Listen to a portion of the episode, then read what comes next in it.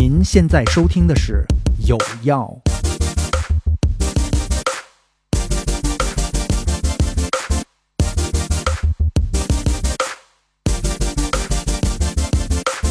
大家好，我是思琪。大家好，我是小飞，我们掌声欢迎丁丁张老师携新书光临寒舍呀！我又来了。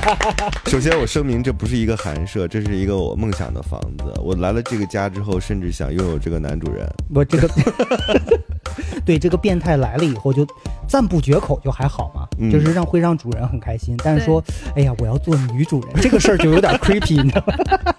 我说你们期待的那个 CP，就是小飞和丁丁张的 CP，终于在这一天，在他拥有了一个房子啊，到了海淀。我从来因为对海淀本身期望没有太大，呃，后来我找到了之后，进来之后真的是别有洞天，嗯而且他的房子是所有的格局什么的就特别不海淀，我就疯了。就正好，我觉得很多事情凑在一起，嗯来家里面做个客，吃个饭，然后顺便聊个天，嗯，嗯就特别轻松。我甚至觉得以后每一期有药都应该这么录。有点过于轻松。对，今天小飞在吃饭的时候说：“啊，今天录不录呢也无所谓。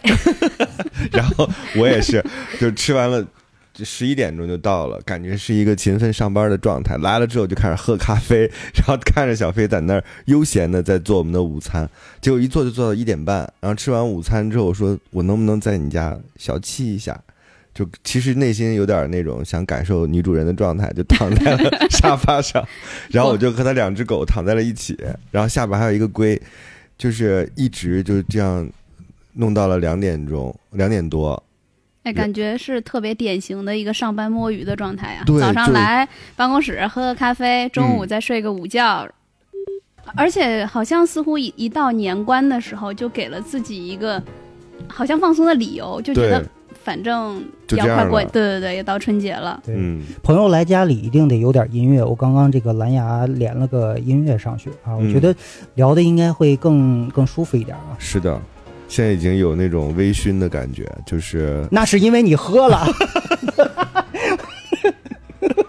你不但哎，我跟大家说，丁丁张不但喝了，而且吃了，而且还睡了。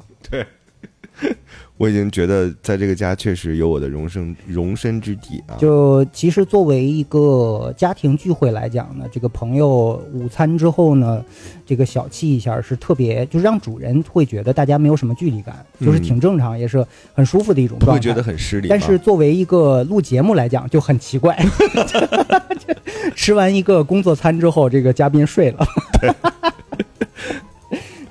哎呀，就今天我觉得太开心了，就是得恭喜丁丁张啊，这个大作要发表了，而且嗯我觉得，呃，这一部小说，呃，我不能放下的一切，我估计应该之后会有电影版，嗯，现在啊真的吗？确实是有一些在谈了是吧？电影公司在谈，嗯。然后他们看完之后觉得有这个机会改，嗯。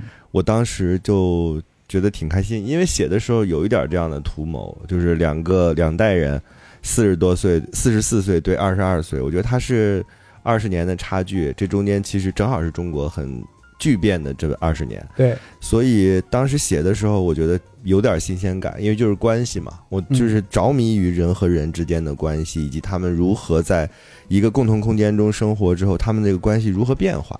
嗯，所以那个东西其实是我写这个东写这个东西的初始的动力。嗯、而且作为一个嗯做过电影，并且在电影公司有相当长任职经验的人来讲，你写的这个小说，我觉得从一开始它就不纯粹是一个小说，嗯，因为作为文字来讲，它的画面感也太好了。嗯，画面感特别强，就嗯尤其是中间的有一些篇章的时候，你看，呃，就是你你在看文字的时候，基本上你自己已经脑补出来了很多的画面，嗯就不管是幽默的也好，或者是无奈的各种各样的情绪，就很饱满，其实已经通过文字传递出来了。嗯，对我当时我自己写小说之前，我就对自己有一个要求，就是我不写成语，尽量少写。嗯，呃，而且我尽量让这个文字不写成语是因为会的太少吗？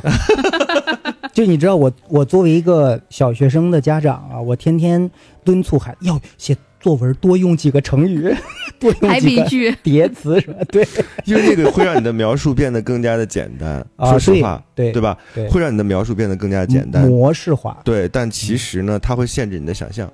对所以当我们把这些东西都去掉之后，你会发现说，哎，我可以找到一个新的角度看待这个世界嘛？嗯，我可以用一种新的角度描述，呃，比如说我刚才躺在床上，你可以用酒足饭饱，沙发上沙发上沙发上啊，小飞还有澄清我，跟你说，小飞真的就这种澄清特别伤人。你就说我说错了，口误了，能怎么样呢？能占你多大便宜？我 我睡在你左侧的时候，就是不是因为是这样啊，咱嗯沙发是狗睡的一晚，现呃，我给大家描述一下现在我们的状态啊。丁丁张呢就坐在他刚刚睡过的沙发上，旁边的两条狗也正在睡觉。对，两人一个姿势，就是哎，我说什么来着？我最近有点脑雾，就是。呃，就是你换一个角度写，你比如酒足饭饱是一种描述，是吧？大家一下就能想象到那个画面是什么。但是当你用不不要用这个字，不要用这个词形容的时候，它会有改变。嗯，它会激发你新的想法。对，所以这个其实是我在写作的时候有点刻意的。然后另外就是尽量减少使用排比啊，这种相对来说比较常见的修辞的。你就是说，完全抛弃了小学生作文学到的那些东西呗？就是比喻，我觉得是很重要的，在小说当中。嗯但是我们如何用一个生活场景去比喻另外一个生活场景，我觉得这是我现在呃写东西的时候一个课题。嗯嗯比如说我在等待情人的时候，我自己愿意描述自己是一个等待很口口很渴，但是正正在等待水开的人。嗯，我喜欢这样的东西，嗯，就是我用一个场景解释另外一个场景。我觉得或许就是因为这样的一种考虑吧，或者是你的习惯，就导致你的书很容易让人产生共鸣。嗯就至少我在看这本书的时候，虽然说从题材上说它是一个非常平淡的故事，嗯，你这样给我盖这个帽子，这就合适吗？你知道很平淡很简单。我在看小飞怎么你看找味儿。你看我们看一部小说的时候，经常说这是一部鸿篇巨著，嗯时间跨度好几千年、好几百年，啊，人类的演变什么乱七八糟我真。来不了这个。您这时间跨度几个月的时间，嗯，对，就从侄女儿来到侄女儿走这事儿，这书写完了。嗯但是呢，我觉得，呃，这中间又蕴含了很多生活的道理，就很多很朴素的、很容易被我们去忽略的嗯那些道理。但是你一旦看到了，说，哎，他提到的这个事儿不是我每天都有感觉的那种共鸣，我觉得是是会吸引很多人看下去的一个很重要的理由。嗯就至少我。呃，对于我来说，呃，我不能放下的一切这本小说，应该是我二零二二年整个全年里面看的唯一一部虚构类的书。并且我看的非常的轻松愉快，但同时呢，获得了很多的那种认同感。就这种感觉，一我在整个二零二二年看了很多比较晦涩的书，就是什么人类学、哲学、社会学什么的。呃，比如说罗素，哎呀，对，就罗素其实已经算是讲的很很嗯通俗的了。就所以对于我来讲，看《丁丁张》这本书的感觉，就好像是你一直听古典和爵士，你突然听了首朋克，你就觉得哎呦太爽了，天啊，这是 第一次有人用朋克形容我的作品，就特别爽其实和。题材无关，是吧？对对对，就特别爽，而且那种所有的点你都能 get，就那种共鸣的感觉特别爽。我似乎看你这本小说找到了。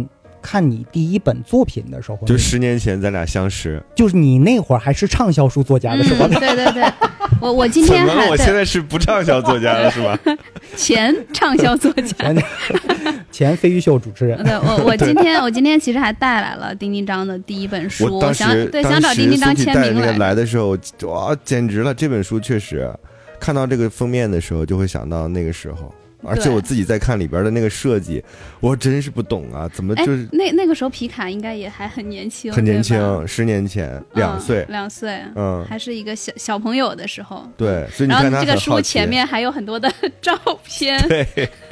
这个书前面还有图像。对。第一本，嗯嗯，第一本书，其实你在这本书里面也提到有第一本书，比如说有几个片段，比如说提到说这本书你现在都没有了，嗯，嗯，已经你自己这边也没有，你朋友当时买了五十本说送人的，对，对，然后包括你的侄女儿，呃，也在就你这篇这本书里面提到，他说啊，看你第一本书的对你的感觉跟怎么现在对你的感觉完全不一样，就跟嗯你生活起来的、对，其实是有变化的。肯定有变化的。而且那个时候，我觉得特别强输出，很喜欢告诉别人这个事情是这样的，就特像在大街上一个疯了的人 抓住了一个人，说：“我告诉你，爱情是这么回事儿。”就是很像这样，对，就狂跟人家输出，密密就是刷存在的密度非常高，对，但是这本书我觉得就是它很像是把那种，很像是把你的第一本里面的一些道理嗯。提炼出来，加上了情节，嗯，以更容易让人接受的方式和浓度又重新输出了一遍。嗯我觉得观点其实你在第一本书的时候已经说的非常明白了。对，过了这么多年，大家还会觉得那些观点非常正确。是的，你能不能理解，能不能做得到，那就是另一回事儿了。是的，但是我觉得这本《我不能放下的一切》里面呢，其实它是以一个，呃，有点类似于你的这样一个人设的角色，嗯，他的一段人生的片段是的。提，炼出来，还有他的一些感悟，嗯，呃，让大家觉得，嗯，有道理。会自然一点，对，就比嗯。如说你，你看那个，呃，有一本书，She's just not into you 嘛。嗯，嗯对对对。，just not that into you，对对，吧？就呃，包括有部电影嘛，就对对对。是叫他并没有那么喜欢你，对对我对。只翻译过，就你看那个电影的时候，他其实就是把一些道理穿插到情节里面，我觉得这种是更更高级、更职业的一种做法。嗯，哦。对我来讲，现在就是比如说非要跟人讲一个什么道理，我觉得现在教大家生活的人太多了，对，嗯。以至于我那天搞那个发布会的时候，嗯，我说你们千万不要按照那些短视频教你们的方法去生活。嗯，嗯，就几句话说完了人生的感觉。对，什么十招告诉你搞定老板，嗯十五招搞定女朋友，我说千万不要这样。用到第五招就就被辞了。然后，但是我突然间又觉得，哎呀，我好像也在告诉你们怎么去生活，嗯，所以我现在非常回避让自己变得很愿意去跟别人讲你应该怎样怎样怎样，嗯我不喜欢这样。所以最高级的就是我跟你说个故事，嗯，没有道理，道理如果你领悟到，那是你自己的事儿，但我不直接告诉你一二三四怎么回事儿。我觉得嗯，真的，真的，这是一一种成熟的表现吧。我不做强输出，但是我肯定会把我自己的一些理念，我认为的一二三四融在里面。是的，而且我特别希望每个人都按照自己的节奏和方法去活，嗯所以我再也没有那种。就是像规定一样的东西了，就是像你看我第一本里边有那好多一二三四，对吧？可不呢，嗯我我今天来的时候，我跟丁一章说，我说你看这本书里面，我有好多折页。就是我嗯做记号的，然后还有自己当时划线了的，就是觉得嗯，我要记住这句话，对我现在很有用。你那会儿感情是多不如意？哎，你你看这个书的时候大概多少岁？二十二十出头因为这本书是一二年出版的，一二年的时候我二十岁，哇，你好厉害啊！我二十岁的时候还是感情生活零经验。我就觉得说，呃，看丁丁章，负经验，对 你零经验其实挺好的。对，看丁丁章，对第一本书应该都是自己可能感情状况并没有那么如意，希望从别人的经验里面或者别人的书里面获得一些出口，或者是获得一些解决方案。所以嗯我当时看这本书才看的这么认真，还做笔记，还划线。那本书确实是它绝对是一个应激产物，就是我当时师大恋，师大恋之后就是果然作家跟读者状况一样。绝对一样，就是嗯我当时师大恋，就是很想把这人揪出来骂一顿，但是你嗯很难做出来这样的行为，你没有办法去人家楼下堵着，对吧？那你只能通过写作，然后能把这个事儿表达的很清晰。所以里边儿你说金句也好，它都是一种应激反应，就是这个事儿你本来也很爱总结。那在这种很痛苦的情况之下，它就凝结成了句子，嗯然后变成了大家可以认可的。但是我现在我不这样认为，我有有很多时候，比如说像小飞，如果他负了我，我现在我就不会再按照之前的方法，觉得我很恨他或或者讨厌他，我可能会有一种带着物种多样性的方法观察他，他为？什么会这样想？哎，他这个想法就是以一个上帝视角的，或者对，或者是就觉得我很宽容，就有点慈悲的状态。我说，哎，我看看你还有什么别的法子，能不能就是用另外一个角度去解读。然后，如果再看到，比如说，呃，类似于像苏 K 刚才讲的，就是也会有人，哎，我我把我的故事告诉你，你能不能告诉我是怎么回事儿？我现在不会了，嗯除非这个人真的是求助，我特简单，跟人家说，我说，哎呀，慢慢往下活吧，总有好事发生的，就是吃嗯。饱今天的饭，明天就会好一点。嗯，我都会用这种特别朴实的方法，嗯。我再也不会像之前那样说，哎呦，您这个问题，我们分成三步就能把它解决掉。嗯。哎，我我太理解你这一点了，因为我在当年做飞秀的时候，其实咱们俩年龄相仿，嗯。往前倒个七八年，那个时候就是第一愿意刷存在感，第二呢愿意说点道理，嗯，呃，愿意说点高深的道理，是吧？喜欢别呃人听听起来很厉害的，嗯。对，就是或者让自己更酷。或，或者是听起来很显智慧的。对对对，嗯。或者刻意要把一句话显得更犀利、更有态度一些。嗯。啊、但是现在你会觉得，还是说说不说都一样，说了也不一定有用，对吧？而且有些话你会觉得，说话说的漂亮，但是事儿你不一定做得漂亮。那这种情况下，话说不说都一样了。对，而且有的时候看破不说破，嗯就是我那个封面不是个气球嘛，嗯就特别能体现我我这种心态，就是看破不说破。嗯就这个气球它本来是有的，但是你说你作为一个锐利的人，你作为一个锋有刀锋的人，你非要把它割破，干嘛呢？它挺好看的呀，嗯嗯对吧？就是我们俩之间可能就是有一种暧昧，或者是一种呃可说可不说的东西，你非要把它逼到那样一个，就是都展现出来丑陋的部分，我觉得没有必要了。嗯这可能是成长啊，对，就是就是你，我觉得你真的是道理都明白，然而你自己做不到。嗯你说咱们俩彼此之间那一份暧昧，不是很美好吗？你非得每次一来就说什么女主人长、女主人短的，非得要戳破这一层，是吧？这这一层美好就没有了。不是？你知道我这这就叫什么？说别人都说的挺清楚的，然后一到自己头上吧，但是我哎我就觉得这小子怎么不点他一下，他也不往前走啊？这是 我怎么往前走啊？这事儿，当然是瞎嗑啊，磕 CP 瞎嗑。这个话说回来，嗯，对于你来说，写作到底与你的生活来讲是一件什么样的事情？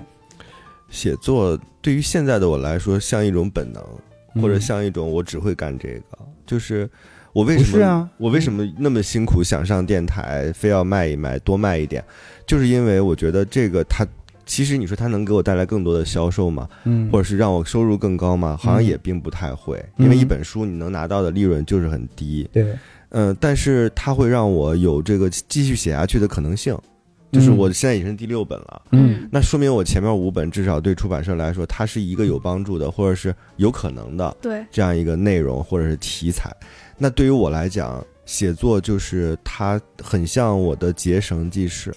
嗯。我啊。二零二二年做了一个这样的事情，嗯因为至少还写了一些字出来。对。我觉得哦十年这样的六本已经挺高产的了，对，我就两年一本，两年一本，嗯。从来呃后来你知道为什么会定十二月份，就是特别。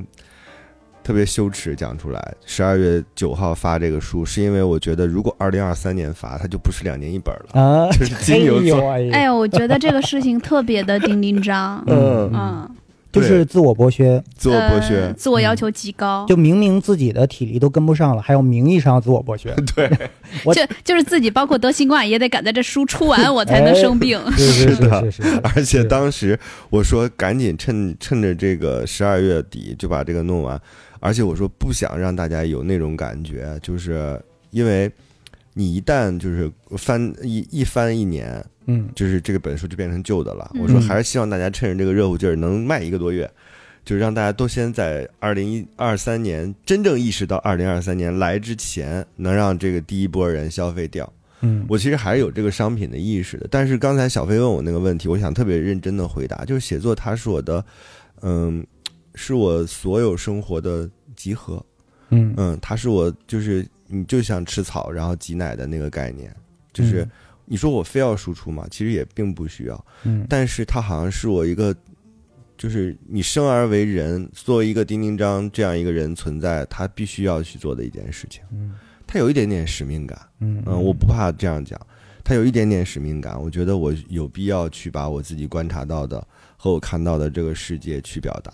我觉得它其实挺挺有意思的这个事儿，写作啊，大家可以尝试一下，因为它既是一种娱乐形式，嗯，像玩游戏一样，一个你可以创造一个世界，嗯。而你是这个世界的上帝，你可以决定谁生谁死，你可以决定主人公的命运的走向，你可以假设你把自己想象成主人公的话，你带入了，就相当于你 穿着个马甲吧进去，进进到一个虚拟世你界，安全的，对其实是安全的。你你每天退出来的时候是安全的，对，而且就是我接着你这个话讲，就是嗯。我为什么会设置这样一个男主人公，是因为他身上的很多问题是我需要回答的，啊，嗯，，对，所以到书的最后，其实我是回答了自己的。嗯。嗯大家如果呃想看这本书，如果有一个必要的理由，就是他前面给你提供了非常多疑问，比如说这个男主人公他不能放下的一切到底是什么？嗯，嗯，但他到最后的时候，他其实放给了你下了什么，没他给了放下什么，他给了你一个答案的。嗯我也是在我觉得这个写的过程当中才发现说，哦，原来我是这样对待爱情的，那难怪我没有。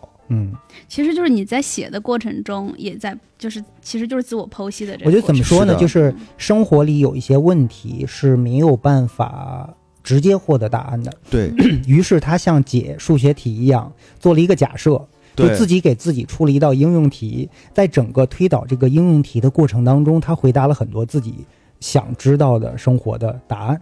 是的，嗯嗯，所以我当我写到那个最后的那个情节，不是他跟女主角有一个告别嘛？哎呀，其其实我在看这本书，就最后包括他跟女主角的那种，最后觉得啊，错过，你说他是错过吗？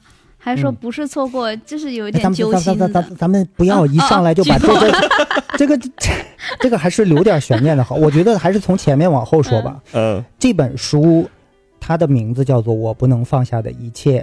这本书呢是我在嗯大概一个月前嗯我在阳的那段时间看的，我大概花了三天的时间，我都是阳着看完的。嗯呃，我我在阳着的情况下，我都很轻松的看完了，并且看完了以后还有很多的感想。因此呢，嗯我觉得我在清醒的时候可能会有更多的感想。嗯而且呢，我我我必须得说，从讲故事的角度上来讲，这个故事它没有那么大的起伏，戏剧冲突，嗯对吧？像不是说谁，都像我孩子，对对，就是很生活化的一个东西。但是它的节奏我非常喜欢。嗯，你想，才看到三十四页就有床戏了。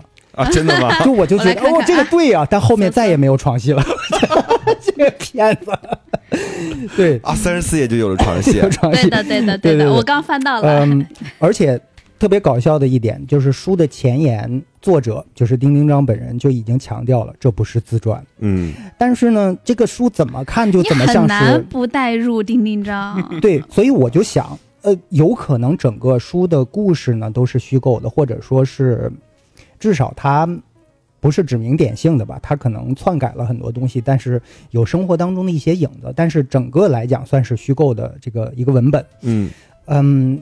但是他很巧妙的用了自己的人设，给性格，了男主角，就等于是他省了很多事儿，他少写了一个最难的人物小传，就是男主人公是谁。是的，而且你知道我，当我把我自己的生活细节放到了男主身上的时候，我发现嗯我平时不老觉得自己特没意思嘛。嗯，我说这个人这么有意思啊，就是活的哎，还挺有趣，活的跟 神经病似的就的。是嗯活的军事化管理。挺挺有可看性的一个人。对，就是原来我活得这么极致，以及当我把我的狗就是联名儿带嗯品种、直接塞到这个故事当中去，我发现它也特合适。嗯因为其实那些很多事情我并没有干过，嗯但是呢，他塞到那里边陪这个人，好像也是合适。所以这个皮卡也是由皮卡本人扮演的。对嗯对，所以，有很多我熟悉的朋友，因为他们肯定我我是不知道什么怎么回事，好像我的朋友都还挺爱看我写的东西的，不知道他们是窥私还是什么。嗯，就他们看我的东西的时候，他也没有那种羞耻感，觉得这个人怎么这么描述自己，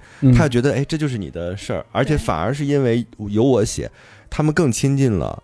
对于小说这种东西，他可能嗯好长时间没看过小说了，嗯。所以他看的时候，他就一直在问这事儿是真的假的，嗯，这是真的假的？我说真真假假吧，因为嗯。我特别希望能保留读者那个就是你想象的空想象间。空间，对，嗯。你在后记里面写说，大家千万不要想象着是丁丁张的这个脸，对，因为你你说这个这个形象可能也不是特别好什么的，里边但是有床戏啊，就是 没有必要吧？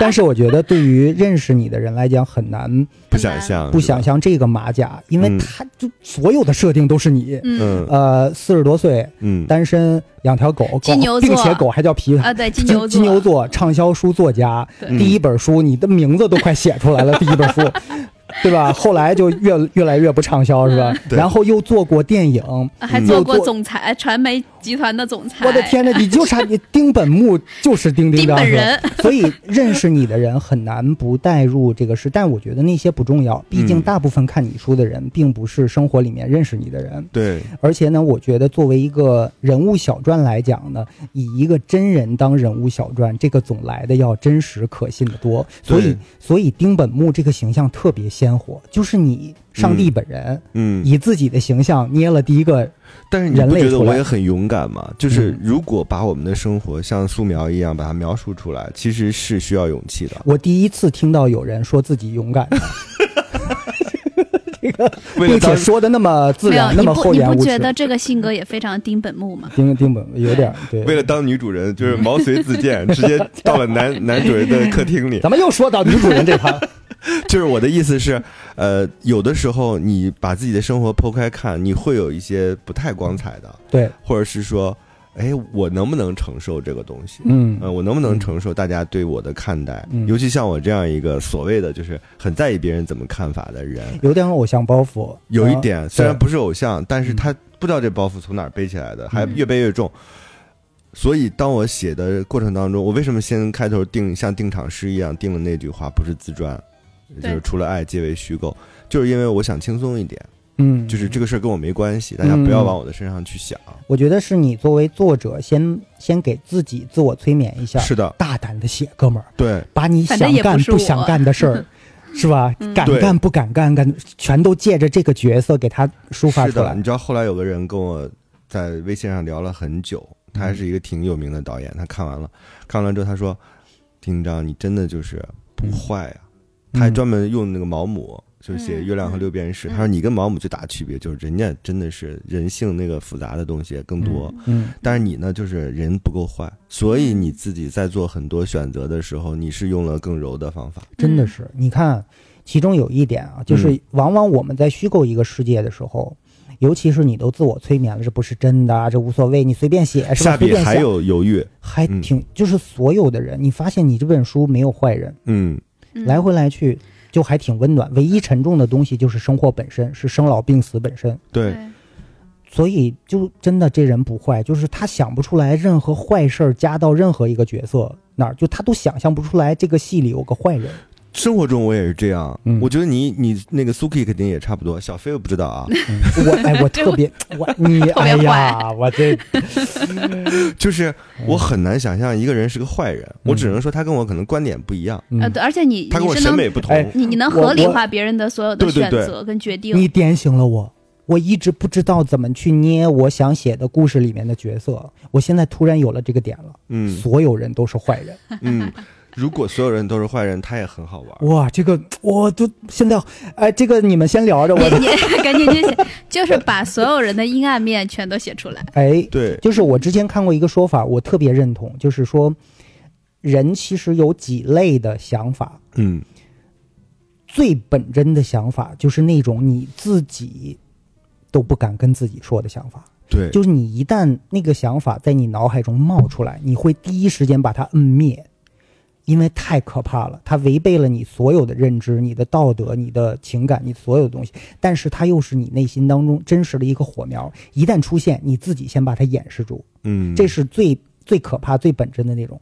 其次，第二类就是你自己只敢跟自己说的话；嗯。嗯。第三类才是你敢跟比较亲近的人说的话；啊，第四类是你敢跟所有人说的话。呃，哦对，这其中呃，丁丁章其实有一章嘛，他就讲是人和人越不在一个世界，越容易吐露心声。嗯，有的时候有些话，你越亲近的或者了解你的朋友，你是不会跟他们说的，对，反而跟一个刚认识，比如说一一起喝一个喝一顿酒这样的人，可能你也知道他之后跟你的生活是没有交集的，对，半年不见，嗯。对你反而能跟他说一些不会跟自己最好朋友说的话。是的，你看，不是经常电影当中有这种情节，比如说男主落难了，喝醉了。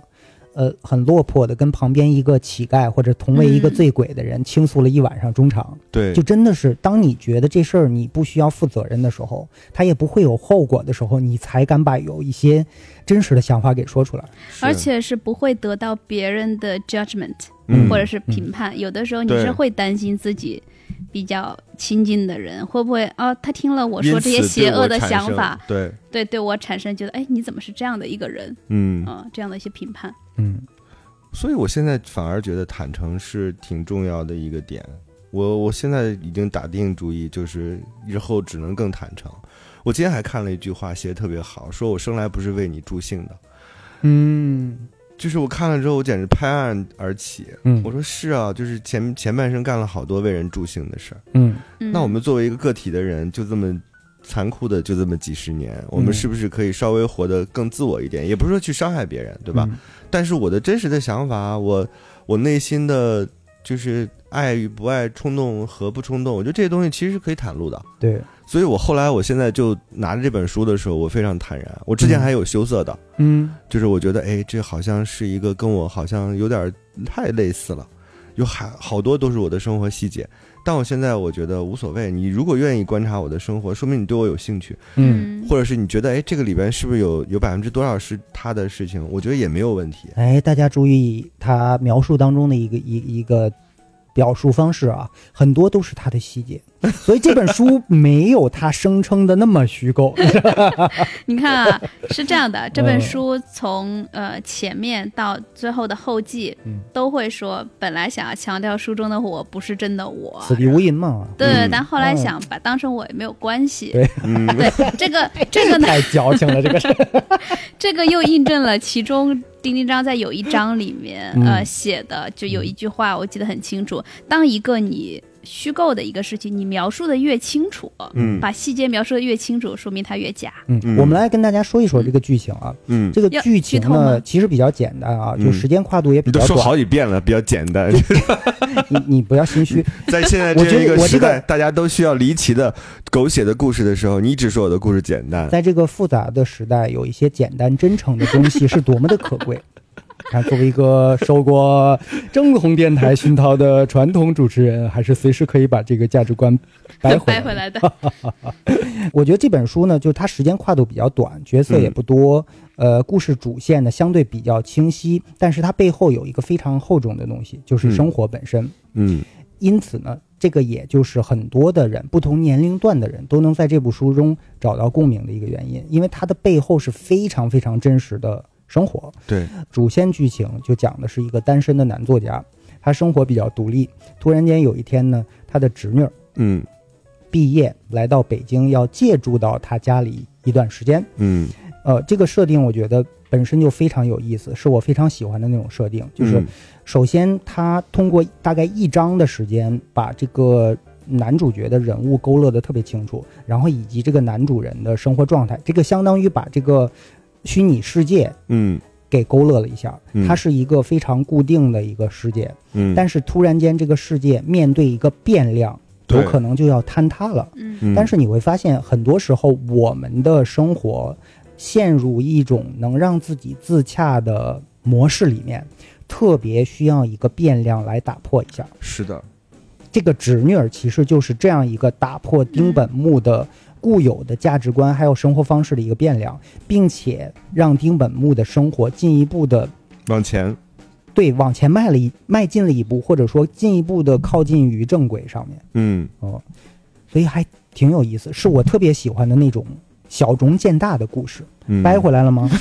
还小中见大，特别像我们小时候写作文，还是小学生就？是就是一定要给 中心一个思想，一个阅读理解写个中心思想。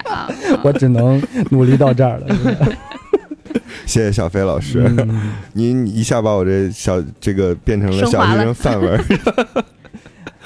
那接着讲啊，你在生活当中，嗯，你的侄女儿真的来北京跟你住过一段时间，是的，那段时间你的感觉是什么样的？因为我没有让她住在我家，所以这纯纯虚构的，但是我这个明明就空着一间房。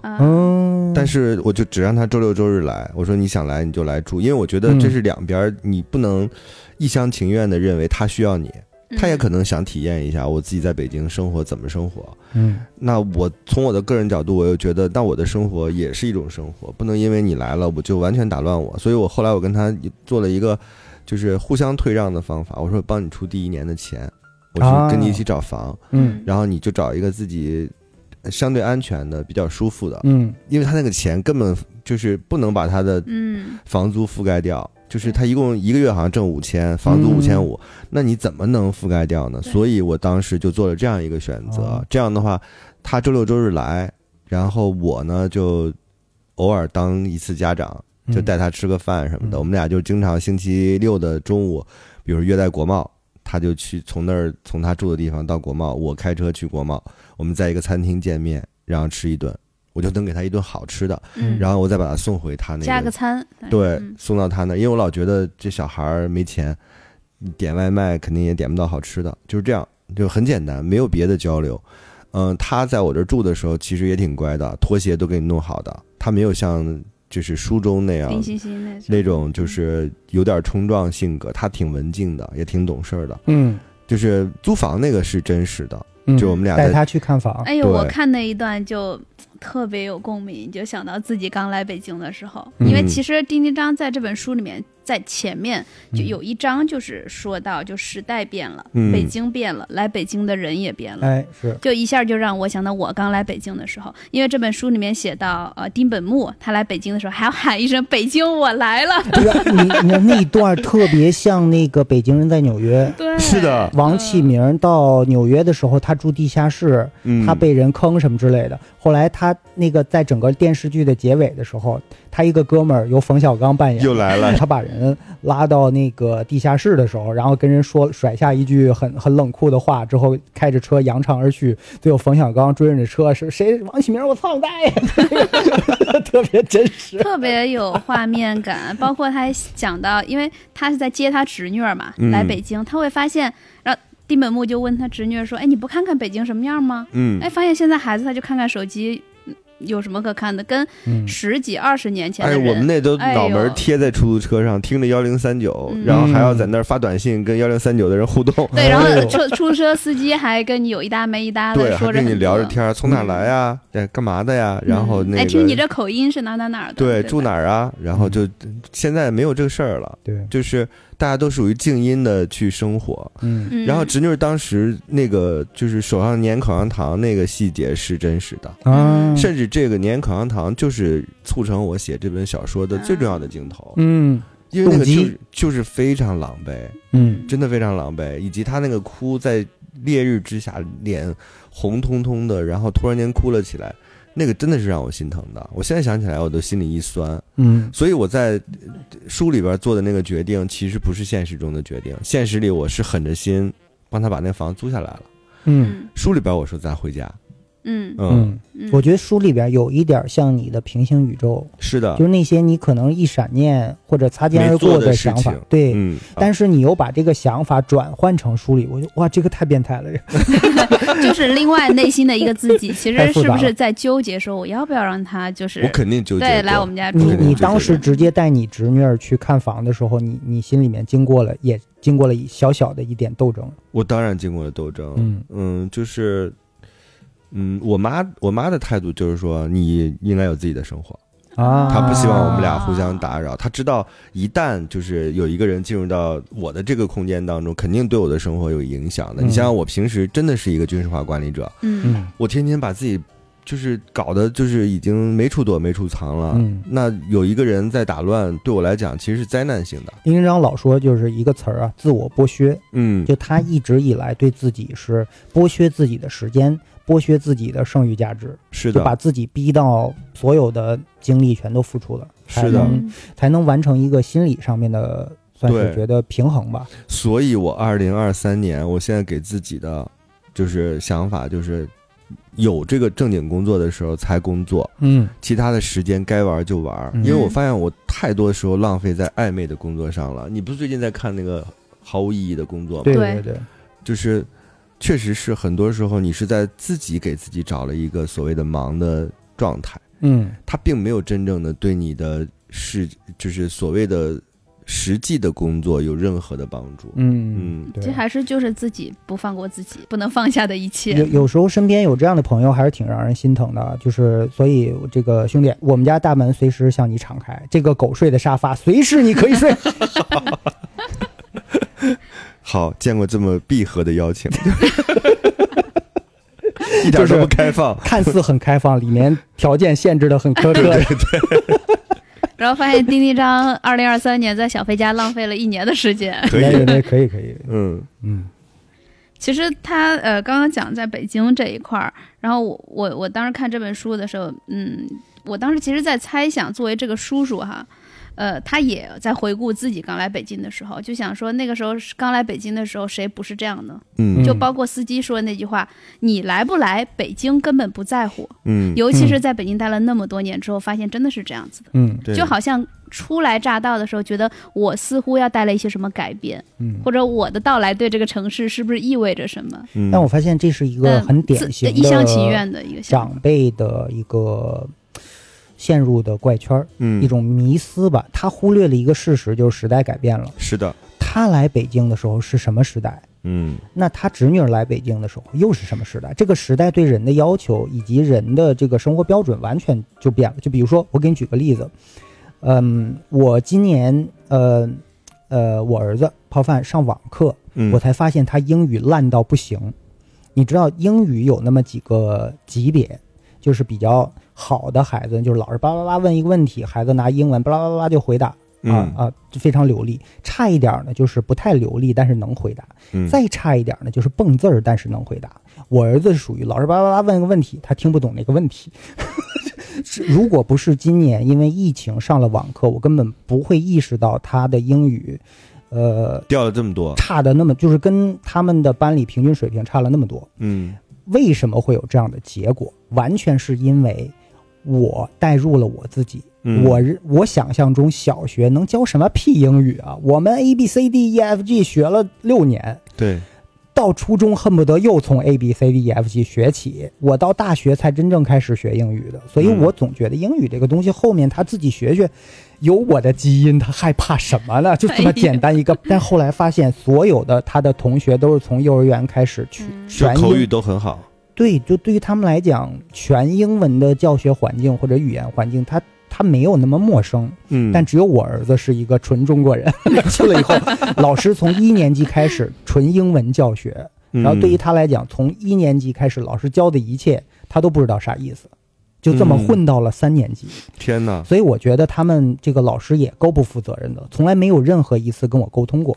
但是，呃，主要的原因也在我，因为我带入了我自己，嗯，我假设我把就是那种长辈思维，天啊，那小孩在那个环境当中不会觉得很孤独吗？他就很滥竽充数的时候，他很排斥英文，对吧？就到后来，我是看到了他在上网课时候那种状态，以及他像一个盲流一样混的那种状态，我就觉得，哦，怎么总会变成这样了？所以我我今年在帮他补，但是他进步非常快，嗯。所以也就是说，呃，那那个他英语这事儿不重要，重要的还是我想说的就是，作为一个过来人，不要过多的带入你自己的经历评判年轻人，嗯，真的完全不是一个环境。是的，而且我自己我有这个意识的，其实他来了之后，别人就说：“哎，你也是做传媒的，是吧？嗯你是不是给他铺更好的路什么的？”我说一点儿都没有，因因为我觉得对他来讲，他自己现在知道自己喜欢什么还不知道，嗯他需要一个时间，他需要上班，知道上班是什么，他需要从事一个行业，知道这个行业是什么。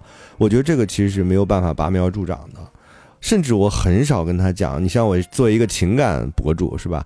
我他情感我一无所知，嗯，包括这本嗯书里面也写了，嗯你似乎没有过问过他有，没有男朋友。我不过问，是因为我觉得这个不，他不向我求助，我是没有必要跟他讲的。嗯就是他向我求助，他哪天哭着说：“叔叔，我这这，你替我打他一顿吧。”但是他如果没有向我求助，我觉得我绝对不会出现说：“我跟你讲啊，我只会告诉他说，你保护好自己就好了。嗯啊、心理上、身体上都要保护好自己。”我觉得这个其实是一个，你出任何事儿，你叔在这儿能给你兜着，我觉得他是一个安全感，嗯仅此，嗯，你不用给他讲什么。所以我们俩就是变成了饭友，就是吃饭，嗯我带他吃顿好的，嗯嗯。没有办法讲的特别清楚，尤其是对于有血缘关系的人。是，而且我觉得我跟他真的没有那么熟，我不知道，嗯，因为就是呃，叔叔也说你在他其实二十二十岁了嘛，在他其实二十年的成长中缺席。也没有什么参与对吧？嗯，嗯，嗯，那说到这个你侄女儿，就是书里面这个侄女儿，你跟她不熟啊，当然生活里这个侄女儿你同样跟她不熟。同样不熟。那天发新书，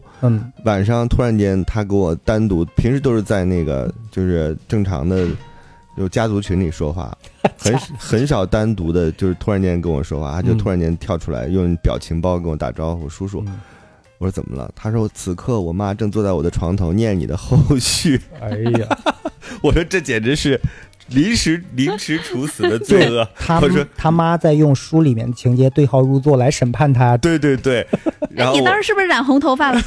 我说你让你妈闭嘴，离开你的房间，这太恐怖了。嗯就是这样，嗯，生活中我觉得我只是在几个重要节点上跟他还相对熟一些，嗯就是他考大学的时候，那个时候我帮过他一次，嗯。然后我就希望他我能出现在他重要的生活节点，嗯、大学第一天这去大学上课我是送他去的，嗯，嗯。毕业等于是来北京第一个工作是我跟他一起面对的，租房子是我面对的，后来他去上海什么的我就一无所知了。嗯嗯，我就希望我自己是那种生命节点上出现的人，嗯我觉得这样或者是在他最需要的时候就是出现的。这就是不同的立场对这个事儿的认知是不一样。你觉得你只在最关键的时候出现，嗯是吧？？是一个酷叔叔，嗯，在他看来，就这个人不怎么出现。这个人没什么用，我对这个人的记忆点不是很深刻 没有啊。他第一台好的手机，第一台好的电脑都是我呀，啊。就是任何的那种都是我。哎，嗯这这应该是所有的小孩儿想要的那种叔叔啊！嗯第一年房租给出了，嗯第一部手机给买了，嗯 对，这不是一个很好的叔叔应该做的事情吗？嗯，就平时也不太管我，就周末带我去吃好吃的，完美。哎，你嗯觉得你作为一个并没有成家、嗯，人到中年，呃，并且没有后代的人，那你看到跟你血缘关系很近的这么一个侄女儿，嗯你会有先天的一种亲近感吗？我会有亲近感，而且我看到社会新闻，比如说他上学的时候看到霸凌的女孩子被霸凌，我就很抓狂，嗯就这就是家长心态嘛。嗯我看到嗯大学生什么坐网约车出现了危险，我就很抓狂。嗯到现在他们什么大学生毕业之后找不到工作，我也会很抓狂。嗯但是我后来我又有一种，我又有一种，我总是有那种就是人间清醒的那种人设，我就觉得这些都没用。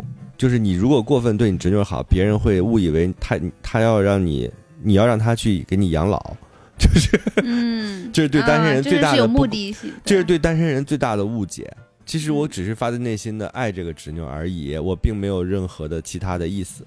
嗯。嗯，然后包括我的那些好朋友的孩子，我当时不是讲我我我忘了有没有在这个没有在有要讲过，嗯。就是我陪他一起去玩那个环球影城，啊，这种事儿你都做了啊？没有，就是一起。我都没陪我儿子去过环球影城。你也是比较另类的一种家长，嗯 就是我陪他们去环球影城，后来，嗯、这孩子就买魔杖，说那个干爹，我想买，我说你想不想买这个魔杖？他说我钱不够了，我说我给你出钱买吧。买完了之后，他就拿着这个魔杖在那各种互动，互动完了之后，带着那个魔杖的包绑在了自己双肩背上。我就看着他，我说：“哎呀，真的，这孩子就是长大了，都知道自己喜欢什么了。”然后我就没有想这个事儿。等到后来就他妈就出现了，然后我就说带带着你去跟你妈会合，打电话就会合。会合的时候，他突然间从双肩背里掏出来一个杯子，给他妈说：“妈妈，这是我给你买的礼物。” 我当时 你不是钱不够吗？心都碎了。还还是能分得清楚谁是自己的。对我当时就觉得陷入了一种绝望，嗯，然后我就跟那个好朋友讲，我我就把这个故事原原封不动讲给他听，我说嗯，都没用。嗯，这些孩子以后再也不会为为他们付出任何了，一个气球也不会买，什么魔杖三百多，挺贵的。所以我刚才为什么会想起这个话题，是因为我觉得中国人很传统，他们不太能理解，就是一个人对另外一个人很好，嗯。他老觉得你这个里边是不是有目的、啊？有目的性。我家人肯定不会这样想，但是我觉得大多数人嗯。都有这样的想法，会觉得一个没有后代的人，他亲近别人的后代，可能有一点所图。我觉得这不是所图了，就不是所有的善意能都有被理解。都有目的，但是它都是有原因的。我我看他跟他侄女儿的关系，我其实更多的是带带入的是侄女儿那个剧，不同年龄层的人果然都能找到自己的定位和共鸣。对我，因为我曾经是有过一段时间上高中的时候，嗯呃，每周末去我表哥家，嗯但他比我大很多很多啊，他的孩子嗯其实也比我小不了几岁。嗯去他们家住，我也能感受到那种局促感。虽然他们家已经真的对我很好很好，嗯但是毕竟是别人家嘛，所以嗯书中写到几次那个女孩的哭，呃和崩溃，嗯。因为因为这里边的这个这个男主是有点龟毛嘛，嗯。对吧？他可能有一些话在无意间，但他侄女儿可能就听进去了，而他侄女儿一定会认为说，是不是因为我的到来嗯。导致了他生活的这种错乱，或者是不太经常出现的这种情况？嗯所以我特别理解他侄女儿的那种眼泪，包括那个侄女儿坚持我要自己出去租房子，嗯对吧？那他其实就是我不想打扰你，嗯，对，不想对你有什么像拖油瓶一样出现在你的生活当中。是。而且那个，我觉得书里边那个矛盾，我是刻意的给它放大啊了一些。对，嗯其实还可以更大。嗯如果这个女孩更不懂事儿一点，但是你看，这就是我心软的地方，嗯我就不就是嗯因为我这是基于一段真实的关系发生的，所以我就不太忍心把我侄女写的更混。要是邱薇，估计能写的很混。她如果写的很混的话，呃 就是可能这两个人的戏份都会有增加。嗯但我不想在这件事情上纠缠，我觉得他俩应该迅速的和谐掉，然后去干一件另外的事情。从主流价值观上来讲，这个操作还是可以的，嗯，我觉得就挺好的。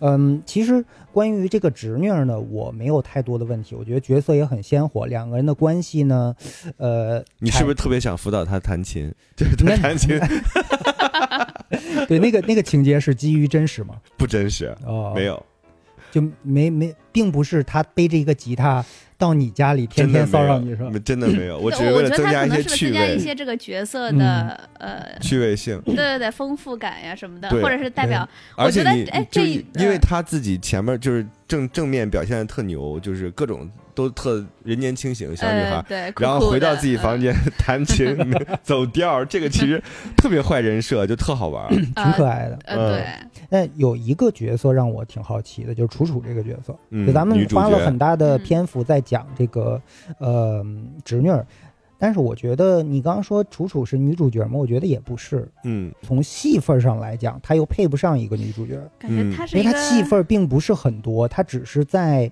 这个丁本木的人生当中若有若无，似乎重要，但好像又若即若离，对，就是也无法定义的关系。就用你嗯书里的话，就是无法定义的关系。我很好奇，这个角色你是根据什么捏出来的？就这个人设从哪儿来的？为什么要给丁本木安排这样一个女友的角色？其实我觉得他等我写完了这本小说之后，我发现说我是把楚楚当爱情写的，嗯或者是我自己理解的爱情写的，就是爱情就是这样若有若无的，它纠缠你，但它并不在你的生活当中扮演真正实际的意义。嗯，尤其是落实到生活最本真的时候，对他的形象就会被弱化，或者是虚无，变成一团。对嗯，就是它很像想象中的一个东西，所以为什么后来，嗯、他在自己的病床前，他突然间顿悟了，就是这个男主角顿悟了，说，哦，原来我爱情只是我想象，我只要的是那一部分，有点像什么呢？他只吃了蛋糕的奶油的那一部分，下边碳水的部分没吃，就是，但是真实的爱情其实是夹杂着的，它既有奶油的甜，是吧？奶油的那种香甜，也有下边这个碳水很扎实的朴素的这些部分，但你发现他们俩之间其实没有朴素的部分，嗯所以等到后来最后那个结局的时候，这个不能剧透吗？能剧透，可以，就是他女孩进他家，开始给他去那个装那个花儿，嗯，装嗯马醉木然后他就发现说哇，这个人原来是真实存在，因为之前他从来没有给过他机会走进他真实的生活，嗯。所以这个时候是男主真正顿悟的时候。嗯。嗯，所以有点像我刚才说怎么回答了我的问题，是因为我这么多年来，我发现我处理爱情就是像处理楚楚一样的。嗯，楚楚是我的一个想象，是我的生活的一个甜点级别的东西，它嗯不是我的晚饭。嗯这个其实是我自己写完这本小说，我才恍然大悟的。但是其实这个书有意思的就是，我们所有人在面对一些事情的时候，在嗯刚刚开始接触的时候，嗯你会很清晰的知道这个是甜点，嗯我不能依赖它。嗯，但是到一定的时候，日久生情的时候，你会发现我离不开这个甜点啊，嗯我就每天都要吃这个甜点。那那个时候就是悲催的时候了。是的所，以其实，在剧中，丁本木面对了这样的一次，他必须得要面对，他要正视这个问题，到底这个甜点你要不要跟他过日子？嗯是，你要不要把它当正餐？嗯就这个特别真实，而且嗯其实书里面，呃，我觉得有很多这种特别有意思的点，就比如你你提到的这个跟楚楚两个人怎么就在一起了？他是嗯因为原来俩人认识一个共同有一个哥们儿，对，呃，算是你是伴郎，他是伴娘，那个哥们儿结婚，但是后来那个哥们儿死了，死了。嗯然后因为这个事儿，俩人就好像成为了有有了一种革命，就是革命情感，有一种纽带了。嗯然后呢，就莫名其妙的喝了点酒，互诉衷肠之后就回了家，就在一起。从那时刻开始，变成了一种非常暧昧的、没有办法被定义的关系。嗯没有任何人主动站出来说破，咱俩是男女朋友嘛？咱俩嗯要不要约会？他俩从来不约会，就只有对吧？就约你家、嗯我家，嗯，怎么着几点是吧？文字极其简洁，嗯，喝点酒，吃点东西，然后开干活开始 活塞是吧？然后就很满足的就俩人就走了，就是因这种关系，这种简单的，嗯。动物关系维系了很长时间，但是我看到这儿的时候，我就觉得，你，说它是纯动物吗？它好像也不是，也不是，它心理上一定有依赖的。没有人敢打破那就戳破那一层窗户纸，都怕戳破了以后这一层没了，嗯就是因为两个人都把这个甜点视为了生活当中非常重要的一个东西。嗯，但是你不觉得这种未无法定义的关系，其实是这个现代社会里很普遍的一种关系吗？我不知道，因为我真不熟。我们就不一定是说炮友的关系，或者是男女朋友关系。我发现现代生活当中很多人的关系都是不好被定义的。嗯，就比如说，或者是说他被粗暴的贴了一个标签，但他并不具备这样的职责和职能，嗯或者是在这里边并没有承担所谓的义务。嗯比如说我们俩是男女朋友，那可能当我病了的时候，你确实是应该。照顾我，确实应该拿吊瓶儿是吧，在我旁边站着。嗯但确实是很多时候，因为这个标签，我们吵了很多的架，也因为这个标签，我们干了很多可能我们内心并不想干的事情，嗯也有可能啊。嗯我那天在呃湖南出差长沙，然后一个朋友带我出去吃饭，我这个时候就拍了一张照片，照片是一个十字路口斑马线的尽头，一个男的手里举着一个吊瓶，一个女的在输液，两个人正在过马路，女的说我不想生病，男的说我也不想伺候生病的你，就大概是这样一个场景，他们俩一看就是特别戏剧化，很很戏剧化，也非常有画面感，就是一看就是典型的那种情侣。嗯就是声音很大的在聊这个事情。当我看到的时候，就说：“哎，你看，这就是爱情。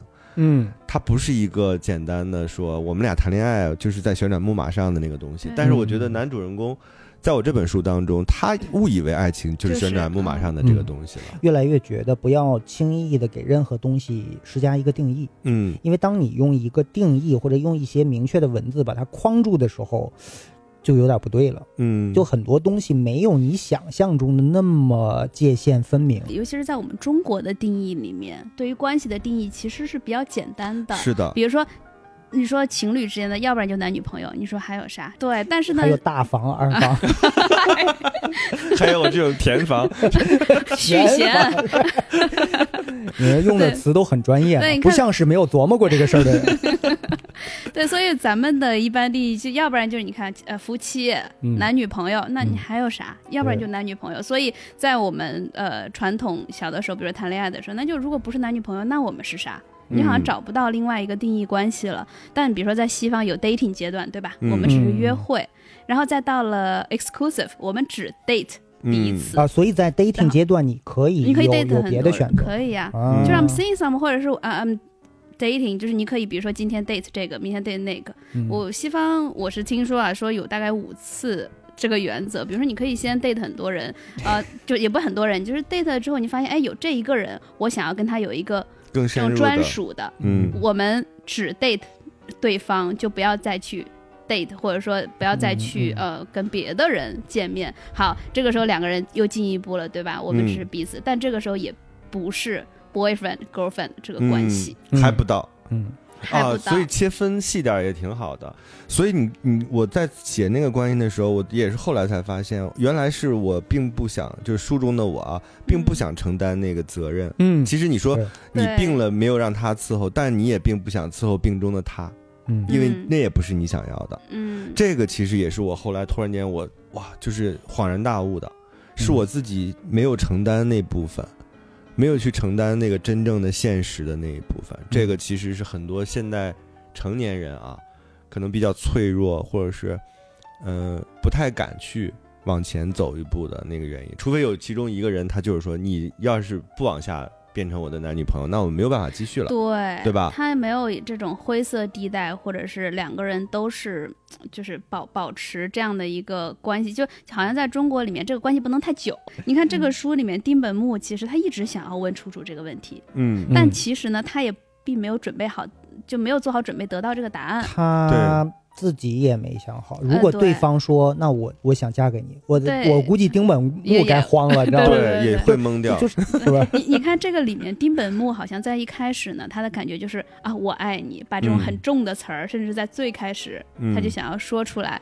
呃嗯，他也好像在书里面前半部分我们看到是丁本木非常爱这个女生，嗯想要跟她有呃绑定的关系。嗯，嗯，但是呢，你看后来那个女生感受到的其实不是这样子的。对，嗯这就是为什么每次对吧，活儿干完，这个女生就要走。活儿干完，你刚刚小飞说，所以她就要走，因为她认为你并没有想要留我的意思。对所以丁本木只是说他自己啊内心戏是这样子，但他给别人的感觉又是另外一种没传递出来，没有传递出嗯来。或者说他真实的自我就是不想要对方哎知道没错你可能你的肢体语言就是提醒他哎你该走了。是是是是我我我是觉得这个丁本木之所以会在书里觉得自己爱楚楚，嗯就是因为楚楚没有表达自己爱丁本木，嗯嗯就是因为这种得不到若即若离的感觉，会让尤其是男性嗯会觉得我，我想征服他。嗯但实际上，一旦对方明确的表达了那种说啊、我我就咱们俩在一起吧，就是你是我的唯一，我我不能没有你。然后这个男性，我呃就这这个这个哎呦透不过气没准会变成另外一个侄女 对吧？就是认为你打乱了我的生活。我给你，租个房吧。我给你出第一年的房租。就是就是有种女神降落人间的感觉。是，嗯所以你们从你们的读者的角度来看，你觉得他俩这个关系是可以被鼓励吗？或者是说是能持续的吗？我觉得持续不了，因为他们两个人只报喜不报忧，两个人都争相把自己最好的、最雄壮、最美丽的一面展现在对方，甚至他们两个人有竞争意识，嗯俩运动员，你知道吗？啊，对，时不常约着咱干一架，看谁厉害，什么俩人干完了贼爽，然后就哎再见啊，相约下次紫金之巅咱们再战，再战就那种哎感觉。有点这种，但是呢，从来不谈什么过日子、柴米油盐，没有。嗯或者是说楚楚也没有什么这种特别接地气、特别有烟火气的生活。嗯丁本木也没有。楚楚是什么职业来着？我想不起来。丁本木是个作家，就很显然不接地气嘛，就是。然后楚楚是个是个什么？但是我就是描述不是特别多，嗯描述就是清冷，所以其实嗯我在看整个这个戏的过程当中，我一直想问丁丁章，呃，楚楚的人物小传你有没有？我其实没有，没有啊？嗯，所以他说了嘛，楚楚就是爱情，对他不是一个人，对。嗯。他就是个爱情，嗯。因为你如果爱情的化身。他如果是丁本木的一个正牌女友的话啊，嗯。他一定更清晰。嗯。但是恰巧是因为我对这个并不熟悉，嗯。我不知道会塑造一个什么样的女主角出来，嗯。所以我当时就把它浅着写了。包括你刚才你说她是什么职业，其实我都忘了，我没有在写他具体的职业，嗯。嗯。是因为我就是因为你现在这个书的主角是丁本木嘛，是以嗯我开头的，他其实丁本木对楚楚就是了解，就只到这儿了，哎。是这样的一个嗯。就隐蔽的关系，嗯。他其实是看不清楚的，嗯。他不知道对方每天在忙什么，所以他才慌乱，说嗯。哎为什么他没有给我回我的微信？嗯。他只能通过这些有效的信息、有限的信息来现来知道说啊对方是什么样子的。嗯。所以其实读者看到这个对女主的这些不解，其实全都是对的，就是这种感觉，朦朦胧胧的，嗯呃，暧昧的。看不清楚，像一团迷雾一样的。嗯即便最后楚楚给给了一个那个解释，嗯我觉得那个解释其实特别像我写到那儿的时候，我觉得观众需要一个，嗯读者需要一个，就是他为什么是这样的，给他一个强有力的，他跟那个男孩的关系，嗯在中间是不是有第三者我？觉得那个解释特别像是什么？一个酒局上嗯，打圈打到你这儿哦，我刚吃了头孢，嗯。这倒也是个解释，但是所有人都知道这是，就是。行吧，就这样吧，就知道怎么回事了，饶了你吧。要不然你说最后确实是，嗯，就丁本木他如果不听到这个，不是亲耳听到，我觉得他放不下这件事。呃。，一个答案，嗯。就他要一个答案。对。然，后再回答丁章刚刚那个问题，说这两个人是不是他的结局，或者是两人在一起是不是值得被鼓励的？我我我感觉这两个角色他们其实都是需要烟火气的，而且他们嗯都非常渴望这个东西，嗯要不然也不会说他侄女来的这一段给他带来了生活上如此大的治愈或者温暖，他是渴望和需要这个东西的，但是。他们并不是能够给对方这些东西的人，是的，他因为要换一个人。对楚楚跟丁本木他们有很多相似之处，嗯，嗯，然后楚楚给不了丁本木其实这些烟火气或者生活的这些东西，然后丁本木可能也没有给楚楚这样类似的安全感，嗯，那两个人就只能是这样的一个结局。对你看所以丁本，木应该适合那种拿起来就走，桌子抄起来就走，什么对，你花儿看，我帮你摆了。对，你看每次楚楚来的时候，对丁本木要把自己的生活隐藏一些，对吧对？打扫干净，自己洗干净，然后所有的水果洗得干干净净。你看你小时候看过一动画片叫《怪医》，什么吸吸血怪鸭没 Dracula 嘛，就是什么鬼？一个鸭子动画片啊，它是 Dracula，然后他有一个仆人叫 Nanny。嗯 Nanny 就是仆人的意思嘛，但是他那个角色就是 Nanny，是一个巨大的鸡，然后力大无比，就是他照顾他的一切，嗯，他可能需要 Nanny 这样一个角色，就是一个母亲的角色。对。哎，但是这样又但是又觉得，我觉得我们聊完之后，好像这个故事就更写续集吧，兄弟。更深了，是不是？哎，啊这样我特别愿意做你的故事里面那个角色，就是那个演员那个雷雾，啊，雷雾就是去拍戏去了，就是没事家里没人的时候，你来我们家随便随便造，你来我们家写就行。嗯，你你写个续集吧，你可以来我们家写，我不在的时候你你随便啊。然后发现天在啊发现丁丁章的续集都出来了，小飞的书还没出来，你那个要解释一下吗？呃不用解释，就是快了快了。春天吧，今年春天嗯，正常情况下应该能出。嗯，对我特别期待，我很想看，我真的很想看，因为那到时候看啥呀？名儿还没有呢，摇曳露营 正式看这个好像有点耳熟，有点像美食番。对，对我那个确实跟美食有点关系。不说我，还是说丁丁张。嗯嗯，你有没有可能接受一个人嗯他爱你，但是他不爱你的宠物呢？这是书里面的一个课题。嗯，我好像我觉得他爱我的话，他应该会假模假式的也会，不然这个人太真实了吧？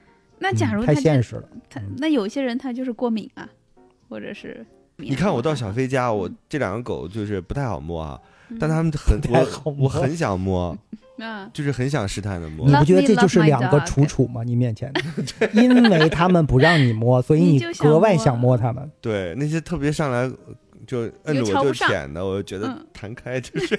庸俗，对我我不知道，因为我当时嗯我在书中确实我有这个疑问，就是他到底爱不爱我的狗？嗯就，是他爱我这个人的话，应该会爱我的狗。你们怎么看这个呢？我接受不了。也给了一些解释嘛，如果是我的话，我接受不了。我会，呃，如果我非常非常喜欢这个人，但是他没有办法跟我的狗狗相处的话，他没有，他没有办法 跟我的狗相处。没有办法跟我的狗相处的话，那我对我来说，我只能，我可能会很伤心，但是我最终会选择狗，因为狗是家人，啊，就是狗已经是我的家人，我没有办法抛弃我的家人。对，嗯，所以就哪怕我再喜欢你，或者喜欢你的基因，喜欢你的外表，喜欢你的那这样的小飞，性格，我特别爱你，但我不爱你的妹妹。你妹妹是你的家人，我特别讨厌你的妹妹。嗯，哦，这个无所谓，我又不跟我，我又不跟我妹妹一起生活，是吧？哎大家都成长了，都长大了，各有各的家嘛。那我这样，小飞，嗯，我特别爱你，但我嗯特别讨厌你的锅。特别讨厌我的锅，对，那我再换一口锅呢？就是那就可以不。但比如说换换一种，你特别爱我，但是你讨厌我做饭，嗯，这我接受不了。哦，那我我觉得个别的嗯物体其实都好说，一定不要跟这些人在一起，就是他但凡讨厌你任何你现有的东西，你都嗯应该让他滚，就他，我觉得他可以。不能比就是你这是一个正常的爱好，对吧？嗯哪怕你喜欢吃屎呢，嗯你有没有？这这个大哥，这算正常爱好吗？我的意思是，就是哪怕你喜欢吃屎呢，你没有影响别人，对吧？你自己哦拉自己吃。嗯，自己还吃自己的屎，我举的例子不恰当，我的意思是，果然丁丁章写完这本书之后变了了。我的意思是，就是这个东西它不影响别人，嗯，就是他为什么非要纠正你呢？嗯对吧？或者是他为什么要要要？要去讨厌或者什么，他顶多就是不干涉，对吧？对但是确实你吃了屎，你没有办法亲他，他有权利投诉的干涉这个问题不适合继续往下哎，不深不过挖。哎，不过你说的这个问题，呃，我以前忘了是一个心理医生说的还是怎么，就他说，呃，人的这个爱情感情生活中，往往往往，比如说两个人在一起合适或者不合适，他放大的是很多情感层面的东西，对吧？有的时候真正。在过日子的长期情况下，也许就是比如说一个人他打呼，你就是睡不着，就反而是这种，比如说这不喜欢我的狗，不喜欢我的呃这是分爱好习惯，开的理由。这反而是真正导致分开的理由。嗯就很多时候我们在爱情中呃把太多虚幻的、浪漫的东西看得更重了。我看着就比如说小飞，我就说，如果我特别爱小飞，小飞睡觉打呼，我能不能克服？打呼可以克他也爱服，他特别好，不是你有耳塞的哥，就这个问题很简单。但是比如说我们家现实的问题、我不，想塞着耳朵睡觉。比如说我们家现在的现实的存在的问题就是，我喜欢让狗上床睡，嗯，嗯，但是我媳妇儿不喜欢让狗上床睡，那你们俩都睡地上，那不等于是一样的吗？那狗就睡地因上了呀。为是这样对，啊，狗因为要跟你它睡啊。睡觉比较轻那你俩嗯分床睡喽？啊，现在就是这样的。嗯嗯啊，或者还有一种可能性，就我们俩在一个屋的时候呢，就是不让狗进。嗯，但比如说他出差或者他睡另一个屋的时候呢，嗯我就可以让狗进。嗯，但我觉得这些问题相对都是可以啊，这可解决的。解决的。但假设他说你不许养这个狗，对于我来讲，这个问题是啊不可以解决的。嗯，嗯，那我也不能容忍。嗯就是你不不摸我的狗可以，但是你说你不许养，我觉得这就有点超过了。嗯那我为什么要嗯跟你在一起呢？嗯，你应该喜欢我的一切呀，就是不是不至于一切吧？一切我觉得有点过分了。这个话向玉州说出来，你喜欢我就应该喜欢我的一切，并且你知道我喜欢的一切，在我想到之前，你应该做到。我觉得就是只要他的这个爱好或者习惯没有太过影响到，就是嗯而且是那种极大的影响到，比如说对方的生活质量的话，嗯，对，那因为吃屎就吃吧。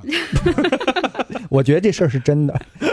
嗯，你在呃，你的写作风格是怎么形成的？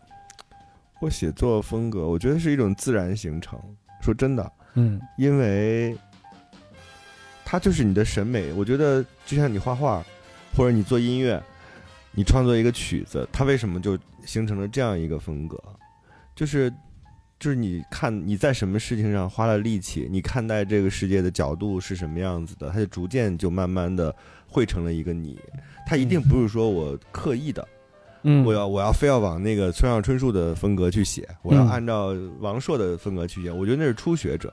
嗯对于像我们这种写了很多年，然后常常操作这种长篇，嗯当然这样讲有点不要脸啊，或者是写剧本儿，就是它都是你要有自己的想法在里头的。那我觉得就是你的审美的组合，嗯，甚至是你品德的总和，就是你的文风，嗯，嗯这本书的文风我特别喜欢。嗯呃，就是平时当中呢，又带着那么一点点犀利，但它是那种特别搂着的犀利。我感觉丁丁章特别想掩饰他自己的犀利，但是 就真的吗时不常就犀呃，利出来了。时不常他会嗯冒出那么一两句话，而且嗯他对生活的观察细致入微，并且他能够用一种不太寻常的方式，但同时又很有画面感的方式给你描写出来。嗯我给大家简单的读一段吧，这个是嗯一百二十五页的一太。好了，小飞的声音配我的 那个 Suki，你也找一段。我我声音不咋地，就还要求上别人了。这咱们是不是你让让小飞哎给你录个电子书吧。对，咱们是不是给的太多了？我要有要这个人有要有要，来我们节目里打他的书，我给他做顿饭，我还得读他的书。我还得睡他的狗。OK，读一下，读一下。呃，这这段特别有意思，就是，呃，丁本木深夜遛狗，他喝大了，抱着狗去小公园遛狗，就这么一个场景吧。嗯呃，这是夜里十一点，整个小区被关了静音，只剩下皮卡和我的呼吸声，以及凌乱的脚步声。如果俯瞰下去，该是成年人童心大发，正赶着春天的尾巴，在春夜里消化着什么。到小公园的门口时，我已经上气不接下气，却发现门被锁上了，胸中燃起一团怒火。我都想象过了，怎么跟皮卡进去，我如何坐在长椅上，他如何冲上小山，再兴冲冲的下来，为今天的自由庆祝。现在我们被拦在外面，这毫无道理。谁让你锁门的？我问。铁栅栏没有嘴，自然是不会回我的。基于栅栏和我和狗三方都是高龄的前提，后来的画面多少有点恐怖，建议未成年和三十岁以上的读者不要模仿。四十多岁的我抱着十一岁的狗，呼哧带喘的攀上了摇摇晃晃、服役应该也超过十年的铁栅栏，每一步都令人心惊。不过呢，反正旁边也没有人。栅栏和我和狗都在呻吟，都在腰酸背疼。我就当时看这段，我觉得太这太厉害了。这个 就是我绝对我以我的能力写不出来这么平实，但又这么有喜感，这么有画面感。但是它传递了一个事儿，就是我觉得整个的这个这个闹剧里面带着一种愤怒，嗯，但是这种愤怒是更多是对于自己的，就无处发泄，跟就是无那个门能感，对就是无那种能感。中中年的愤怒往往就是这样子。对，嗯就是我我经常会就是比如说你想象着你去小超市嗯买一个好吃的香蕉，嗯然后你就信步走到了离小超市最近的那个门，嗯，发现那个门锁了。生活中有常常有很多这样的时刻是让人想死的，就是真正的那种大悲大喜，我觉得不太让人想死。嗯呃而且比如说，呃，我为什么不能接受别人跟我一起住？嗯，就是你想象了有一个苹果放在你的冰箱里，嗯它就已经冷藏了五天，它那个脆度正好是零下刚刚好。嗯三度的那个，就是温度三度的那个脆度，削了皮之后，那个汁水横流，回到家之后，你发现你的苹果被你的室友吃了，而且你再也点不到这个苹果了，嗯他也没有任何抱歉，是吧？他甚至都没有好好对待这个苹果，这是你想死的。就他就随随便便的又吃又糟蹋的把这个苹果就给干掉了，对，所以而且他还没有欣赏到那个苹果现在的正当时的这个美味。然后并且他说，哎，下次买点橘子呗，我不爱吃苹果。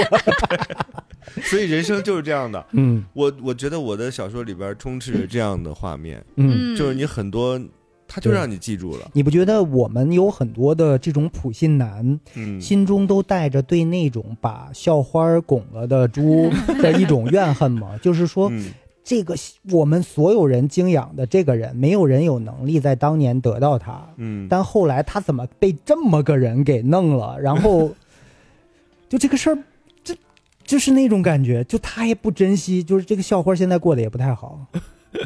嗯，哎，我采访过这样的一些小贩儿、小花儿。小贩 今天是怎么？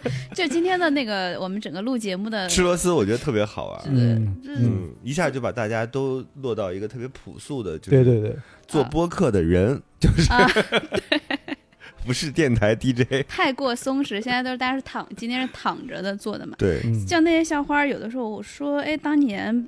比如说学校那么多人喜欢你，哎，怎么最后就？他说，可是很多人是不会说的呀。嗯，你说你你，比如上学的时候，你是不太敢说啊，你就真的去追求那个校花，哎，所以有很多的校花并不知道自己是校花，是吗？知道自己是校花，嗯但是很孤独。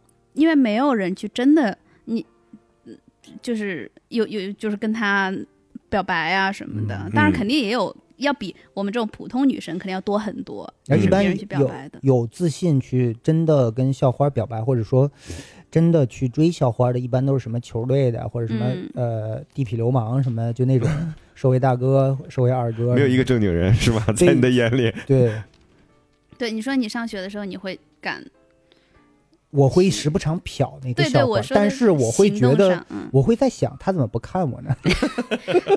他说我又没有听过你的节目，早出来几年呀？我还不知道我能做节目呢，那个时候的小飞是什么样子啊？就是用张兰的话，怂包。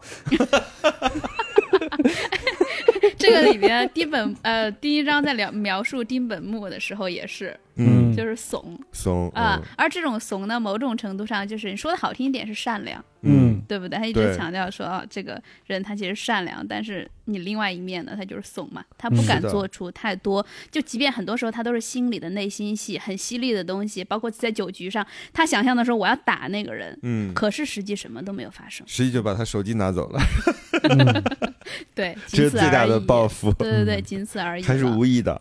你你这个书里面有多少角色是你想象着真人把它捏出来的？都有嗯，都有，就是因为我觉得这些你没有办法，你必须得见过，嗯或者你感受过。嗯嗯，想象的人物也有，但是不多。嗯嗯，很多都是几个人凑凑在一起。嗯，就比如这个人，你很想把他写的讨厌，那你就把几个人身上那个讨厌的点给他揉在一起，那就很讨厌。几个自己讨厌的人的点写出来，然后自己写完了还挺爽的，是吧？就好对，像包括真的骂了说我。侄女儿脸长这个事儿，嗯就是我真的很生气那次。嗯嗯嗯，这个是我真的当时因为其实呃评判女孩子的相貌是极其不礼貌的。对，主要是我没有问他当面，嗯我没有问他，我就会他瞟到了这个照片就发出这样的评判。对我很生气。我觉得我又没有问你说，你看我侄女儿是不是长得很漂亮？嗯。那你说，我觉得她脸有点长，这还算你是一个实在和诚恳的人，嗯，我都没有问你，啊，你只是提起了有这样，我只是提起了我侄女儿最近在北京工作，然后你突然间提到这个事儿，那我对我来讲就是超越了边界，嗯。我就会非常愤怒，所以我把它当成了一个很重要的呃信信息塞进去了，嗯。啊有点泄私愤的意思。这。是一种地域领地意识吗？就是我侄女儿，我天天虐她，我天天怼她，但你们一个外人，轮得着你说不她脸长是不是，这是一个常规的，就是比如说我跟 Suki 我们俩，我手机上有他的照片，嗯。然后有人就突然间评价他，我也会对这个人评，我就会对那个评价的人很愤怒，啊，我觉得这不礼貌，嗯。我又没有问你，对吧？就是嗯你是我如果问你他，你是如果是个美容医生，然后你问说那他三庭五眼，你任意评价，嗯但是你你这随随便便就拿出来一个人，嗯随便说别人长成什么样，我觉得是特别不行的。对，嗯然后里面还有一句话，就说他又不是演员，嗯对吧？他不是公众人物，嗯对吧？他是我身边的一个人，就不应该得到这样的一个一个评判或者是对待，对嗯，嗯，哇，我真的这这 完全被你忽略了，是吧没有？这，我我觉得这次聊天对我其实呃收获还挺大的，因为我一直想写小说，但是我嗯拿捏不了这个度，什么我能写，什么不能写。我到底应该怎么样去建构一个故事？我怎么能把它写下去？我觉得今嗯天其实一定程度回答了我的一些问题。呃，那我就再问一问啊，嗯，骨折那段是有真实经验吗？还是没有，是我有几个观，察？我这个也太真实了吧段我！真的太喜欢 了，太真实了我太喜欢了。就是我有一个朋友，她是个女孩儿，她在上海有一天就是去买花儿，嗯那花市都喷水啊，那花儿肯定有很多鲜花，有很多水，他就一下子崴了，崴了之后他就是胫骨骨折，然后他就迅速的被送到了医院，然后所有的一系列。那个时候她还跟她男友在一起，后来这个男友就成她老公，是因为她在那个最难看、最尴尬的那段时间，就是这个男孩在照顾她。该看不该看的都看了，嗯这嗯 只能是 就是，所以我当时我去看望她的时候，她大概就是一个那样的状态。啊。然后我爸自己摔过一次，是大腿的股骨颈，就是骨头。因为我对这个事儿我印象很深，因为骨科嗯太恐怖了，嗯，就属于是那种木匠活儿、哎，泥瓦匠和是加这个，它不是一个纯医学的事儿是，是是，他都是那种彪形大汉。我爸摔过一次胳膊，摔过一次腿。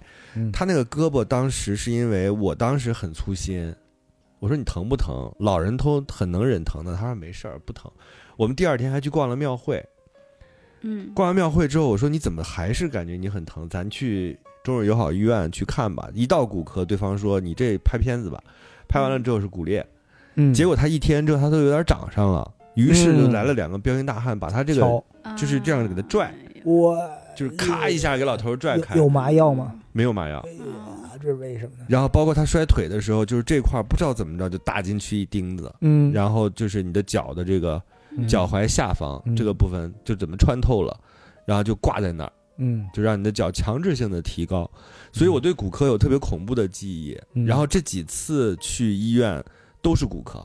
嗯然后我后来我就在研究这个，不是算研究吧，就是我觉得这个故事当中要承载一次他这样的伤痛，嗯，而那个是最让人难以正常生活的，对所以就有了这一段医院的奇遇。对，这那一段医院就是其实蛮少，就我一边看一边笑，就是那种笑出 我在声的。我在疼，你在笑是吧？没有，因为他那个写的太好笑了，那段文字就他写，你想。丁本木是一个什么样的人？如此龟毛和生活如此有序、有洁癖的人，嗯。但是呢，他需要用尿垫儿，他需要用尿壶，嗯，而且还当着姑娘们就尿了，呃对尿床了。这个，而且对啊，你你身边还有很多人，嗯。然后包括他对于呃这一段的描写，以及他嗯。如多么的狼狈的描写，就非常好笑，就是嗯，整笑本出声。其实整本书里我最喜欢的一个角色，戏份嗯不多，但是我特别喜欢他，就是在骨科遇到的那个木乃伊大哥呀，，木乃伊大哥，我那大哥这太有戏了，真的。